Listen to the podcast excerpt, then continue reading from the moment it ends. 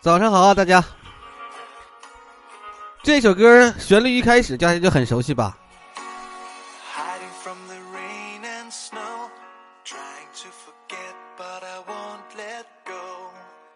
英文版的《吻别》，当年也是占据了大街小巷的口水歌啊。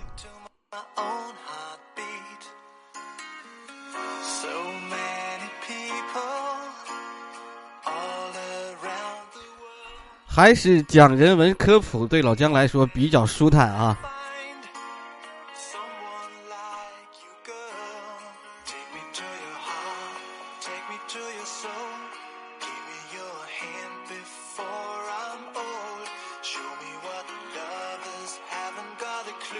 不久前啊，老姜曾经讲过欧洲人对于丝绸有多疯狂。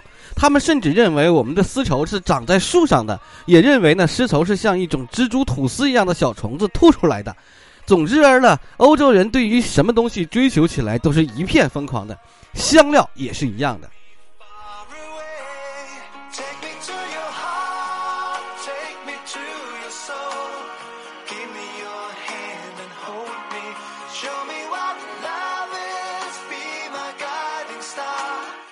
香料这个东西哈，影响世界之物啊，它跟探险、征服、帝国主义有着千丝万缕的联系，就像现代的石油一样。不是因为香料的话，都找不到美洲。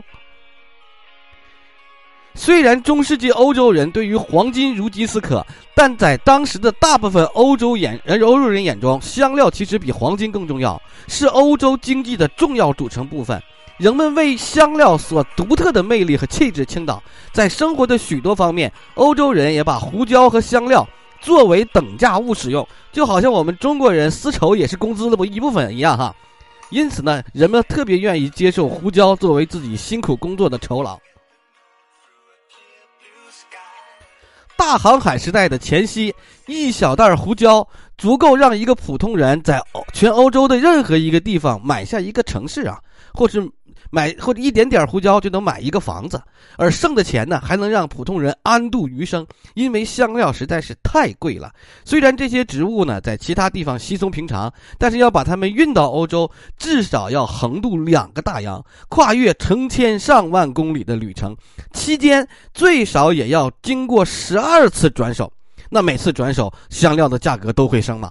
香料在亚洲原产地的价格和在威尼斯它那个价格对比，两者能相差五十倍以上，因此香料就无可争议的就成为了当时最最赚钱的经济作物，以至于当时的法国人形容一个一个东西价值连城，就说它贵如胡椒。也因为它的贵重啊，欧洲人被阿拉伯人骗了上千年呐。根据我们的史料记载，哈，十二世纪的时候，一名工人在国王的葡萄园里辛苦工作一周的报酬，大概可以获得一磅胡椒。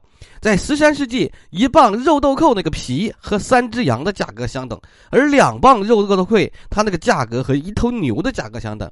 即使欧洲人到了这个去往香料群岛的新航路以后，新航路发现了以后，在十五世纪的英国，一磅胡椒依然能够换一头大肥猪。一七一九七九年，哈，伊丽莎白二世就是前段时间去世不久的那个伊丽莎白二世访问美国的时候，纽约的三一教堂献给了女王二百七十九粒胡椒，说是作为自威廉三世以来欠英国地产的补偿。那么，为什么教堂要用胡椒作为地税呢？这个英美之间的地的关系咱们就不说了啊，因为胡椒在那个时候确实有着充当着一般等价物使用的，英国就有利用胡椒交纳耕地租金。的传统啊，比如说英国给殖民，嗯，给殖民地建造的教堂地契上，一般都说嘛，地契的使用费、地税哈，每年都是一粒胡椒，当然这是象征性的。高昂的价格呢，就使得香料成为了财富和尊贵的代名词嘛，成为了盛行于欧洲贵族和宗教圈的奢侈消费。因为欧洲人呢爱吃肉类，爱吃肉类呢，饮食结构和饮食习惯上，因为香料就有了飞跃性的改善。而且香料还有医用价值啊！一些香料在治疗什么耳痛啊、肌肉关节痛啊、咳痰呐、口疮啊、消除疲劳啊，都有疗效。香料那种火辣的刺激感比什么都过瘾。所以说就被欧洲人所追捧。在中世纪的漫长时光里，欧洲人的香料主要由沙阿拉伯商人经由欧亚大陆这个陆路贩卖，而为了达到垄断的目的，好保住自己的巨额利润，阿拉伯人就不约而同地选择了对香料产地保密，坚称自己所卖的所有香料都来自非洲。但其实非洲不产这玩意儿，产也非常少。一直以来，香料贸易都是在阿拉伯的生活里占有重要的地位。许多阿拉伯部落哈，第一桶金还有发财谋生的重要手段都是靠这个。许多现在的家阿拉伯家族那时候不知道石油是什么东西吧？现在的阿拉伯家族都是靠着香料贸易起家的。比如说，伊斯兰教先知穆罕默德的祖先便是在麦加就从事这个药品啊、乳香啊。还有贸易起家的，跟香料都有千丝万缕的联系。为了维护垄断地位呢，阿拉伯香料商人就骗欧洲人，就他就炮制出来很多很多稀奇古怪的说法，来掩盖平淡无奇的香料收采过程，甚至说香料都是从尼罗河上捞起来的。哎呀，各种哄骗欧洲人，目的就是为了让欧洲人觉得香料来之不易，而且充满危险，就为了稳固自己在该行业的垄断地位，好坐地起价。好，有一种说法就是这样的。早上一到啊，他们就在网子里看到各种以重量计价的埃及进口货，比如姜、大黄、沉香、肉桂。据说呢，这些东西来自人间乐园，因为在那个宛若天堂的地方，风会把树木吹倒。风把树吹倒了吗？就像我们国家自己那个森林的枯木也会迎风倒下吗？当这个枯木从乐园的树上落下，掉到河里，这个国家的商人就拿来卖给我们。你说他完全依赖于天上掉下来的，呃，他形容的就是天上掉下来的香料掉到尼罗河里，然后再捞出来卖钱，就是不？那时候欧洲人也傻，欧洲人连那个木乃伊都吃，那时候都都相信，所以说欧洲人也是，哎，也是傻。另外啊，阿拉伯人哈对于香料来源还有一种解释，那个时候一千零一夜不是流行吗？他们就用一个一千零一夜这种风格，让欧洲人这很长时间都深信不疑。阿拉伯对欧阿拉伯人对欧洲说：“哈，肉桂是一种名字叫做肉桂鸟的鸟类带到阿拉伯的。肉桂鸟会用肉桂捧在高不可攀的悬崖上筑成巢穴。由于呢悬崖太高，太太这个高耸难以攀爬，阿拉伯人便想出了一个精彩的采集肉桂的方法，就是在悬崖底下宰杀公牛，切成几大块。”故意吸引肉桂鸟来叼，等肉桂鸟将牛肉叼回巢穴之后啊，由于牛肉块太沉了，然后就直接会压垮肉桂鸟的巢穴，让肉桂从悬崖上掉落。这样阿拉伯人就趁机在悬崖上这个卷取就可以了啊！相信了这个说法，直直到现在还有些还有些人相信，这一点不骗你们。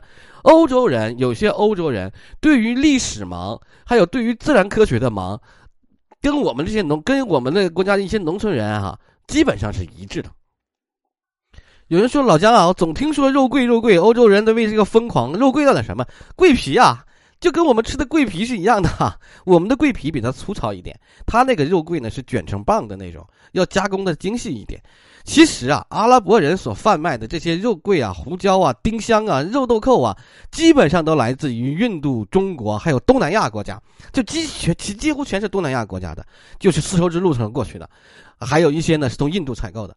由于呢阿拉伯人的欺骗，中世纪的欧洲人还十分相信香料来自于非洲。非洲，但其实非洲的埃及还有亚历山大港那些地方，只是阿拉伯商人做转手贸易的地方而已。说白了，香料贸易是一个十分艰辛的旅程。不说了吗？要经过十二道转手，每一道转手都得加价呀，要横跨两个大洋。那你想想看，香料能不贵吗？